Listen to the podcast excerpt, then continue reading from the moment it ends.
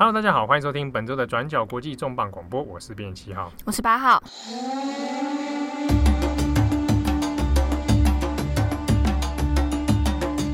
最近在非洲啊，西非有个国家叫做马利共和国，在马利共和国这个算是世界上很大型的内陆型国家，它的中部呢，最近发生一个算惨绝人寰的屠杀事件。有一个地区叫莫普提地区，那当、啊、地区莫普提莫普提地区是多贡人，他们当地的民族的多贡人呢，惨遭算是灭村。对，他们在九日晚间到十日清晨一夜之间，整个村落几乎算是被另外一个族群，那叫做富拉尼族，嗯、被这个族群惨遭他们杀害、烧村啦等等残酷的行为发生。对，而且死亡人数其实非常的多。那个村落本来应该居住大约三百人左右，嗯，好，那死已知的死亡人数有超过一百多人。那新闻刚出来的时候呢，当时说死亡人数大可能超过一百多人。但其实呃，这个人数目前我们还不是非常的确定，因为在这周三，根据政府他们官方的报告是说，现在人数下修到三十五人。不过当地的市长他其实有出来表示说，这个数字下修是因为政府目前还没有把一些，比方说被焚烧的尸体、难以辨认的尸体，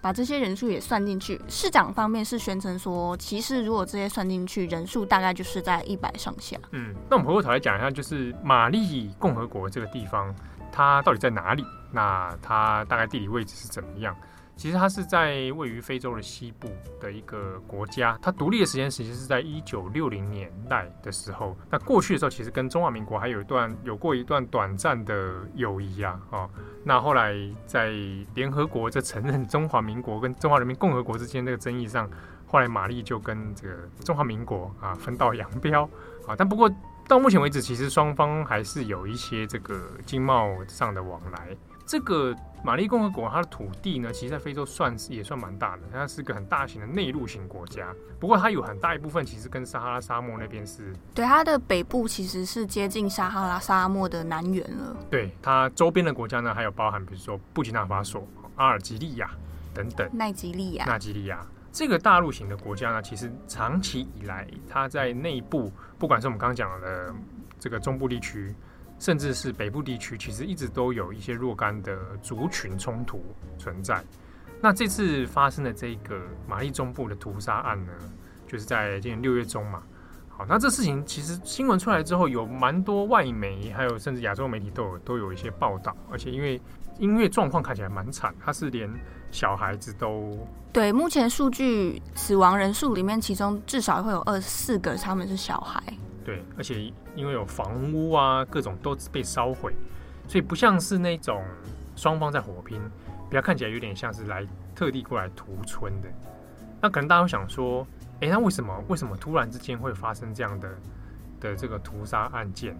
所以发现，哎，追一下，除今年在三月份的时候，其实也有另外一个屠杀事件，是刚好颠倒过来，是富拉尼人他被杀。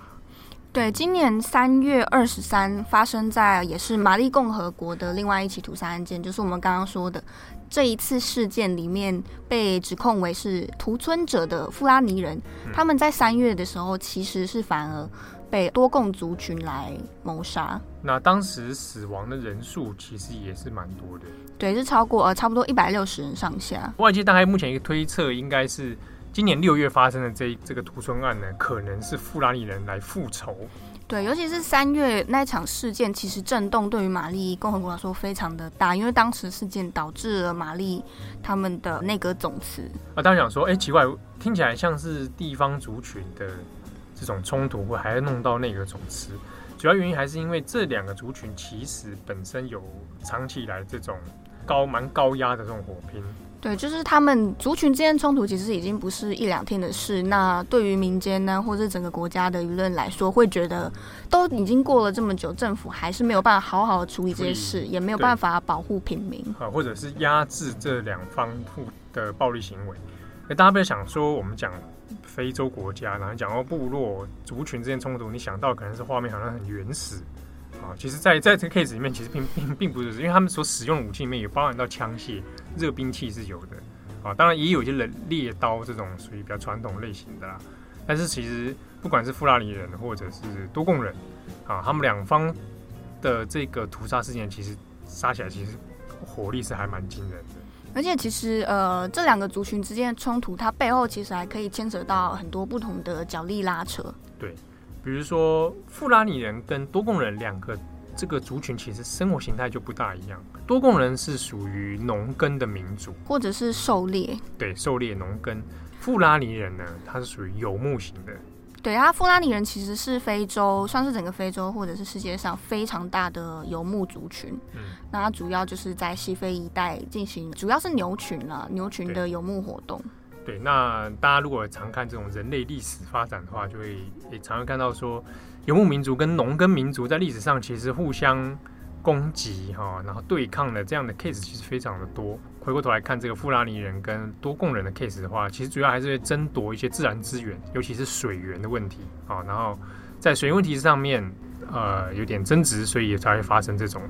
暴力事件。对，其实不只是水源，比方说土地的使用形态，像我们刚刚说这两个族群，他们其实。一个以农为主，一个以游牧为主。那他们可能一个就是要种田，一个需要吃草。他们就是要需要争夺这个土地应该要怎么样被使用。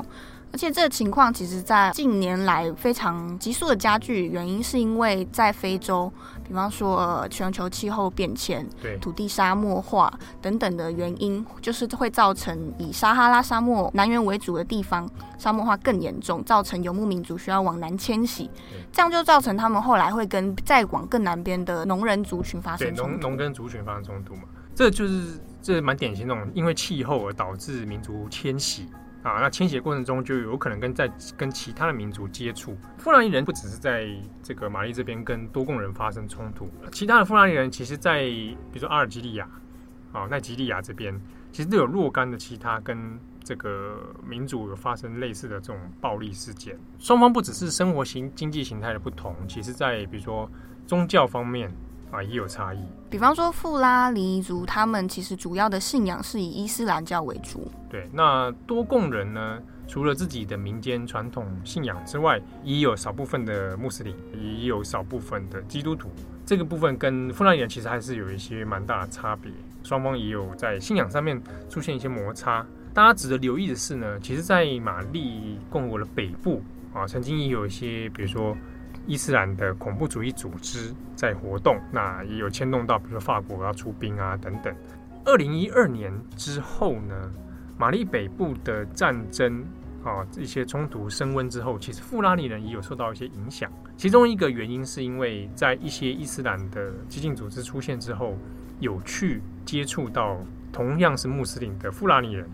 所以有的一些研究研判是觉得富拉尼人可能。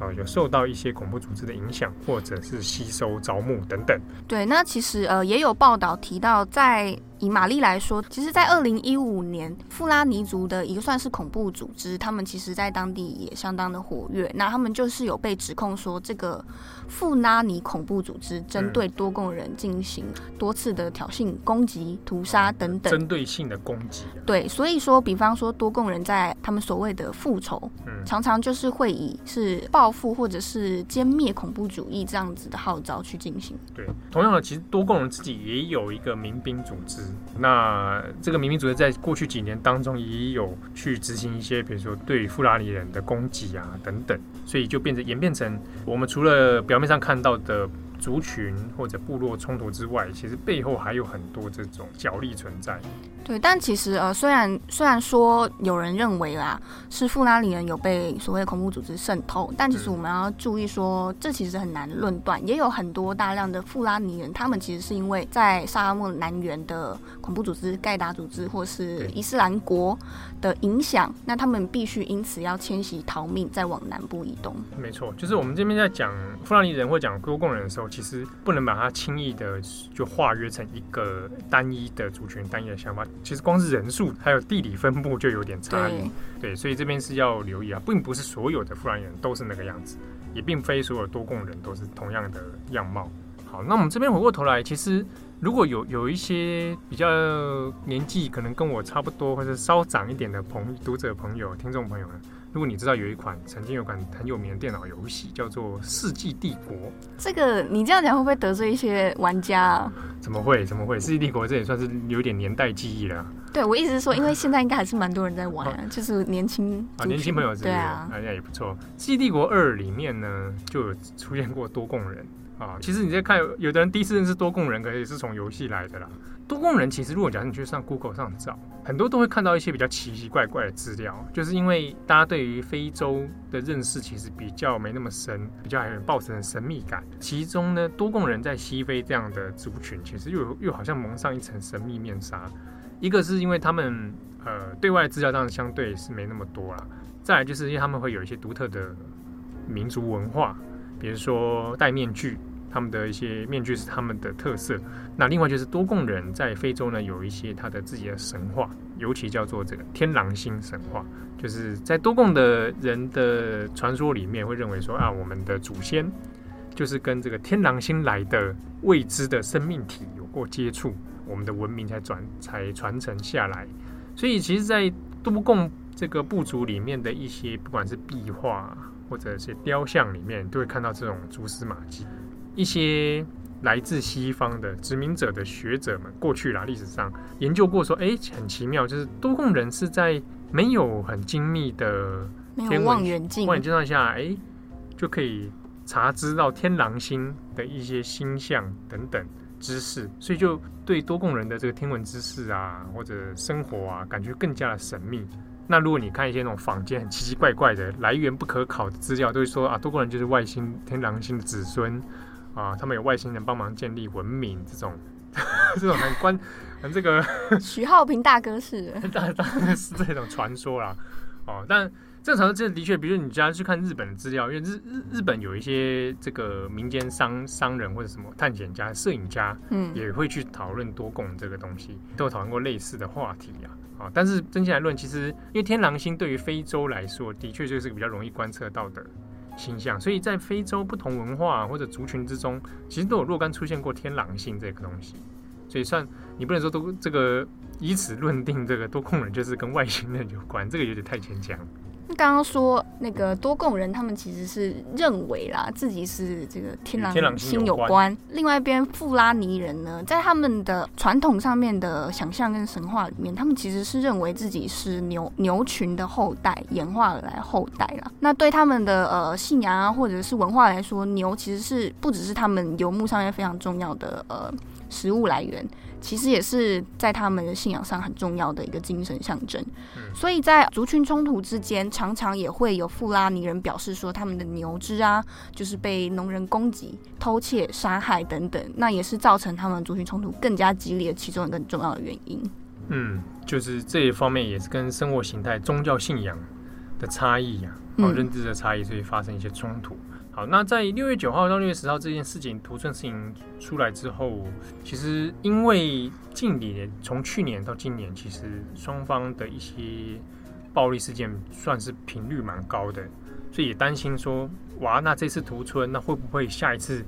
又是换多贡人来报复？其实在，在呃六月的这个事件之后，根据目呃半岛新闻台的报道，其实现在。当地是有传出说，富拉尼人的村落其实现在已经是正在遭受疑似是多贡人的攻击。可是目前，比方说死亡人数、受伤人数是怎么样，具体还不是很清楚。大概时间点就在十号之后嘛，对，十一、十二号左右的时候，这个传出之后，好像又有反击了。那在六月中发生的这个悲剧之后，其实呃，玛丽的总统也有在近日宣布说，全国需要就为这件悲剧来哀悼三天。所以不晓得后续还会有什么样的发展啊？希望当然是冲突不要越来越升高了。好，感谢大家今天的收听，我是编辑七号，十八号，拜拜。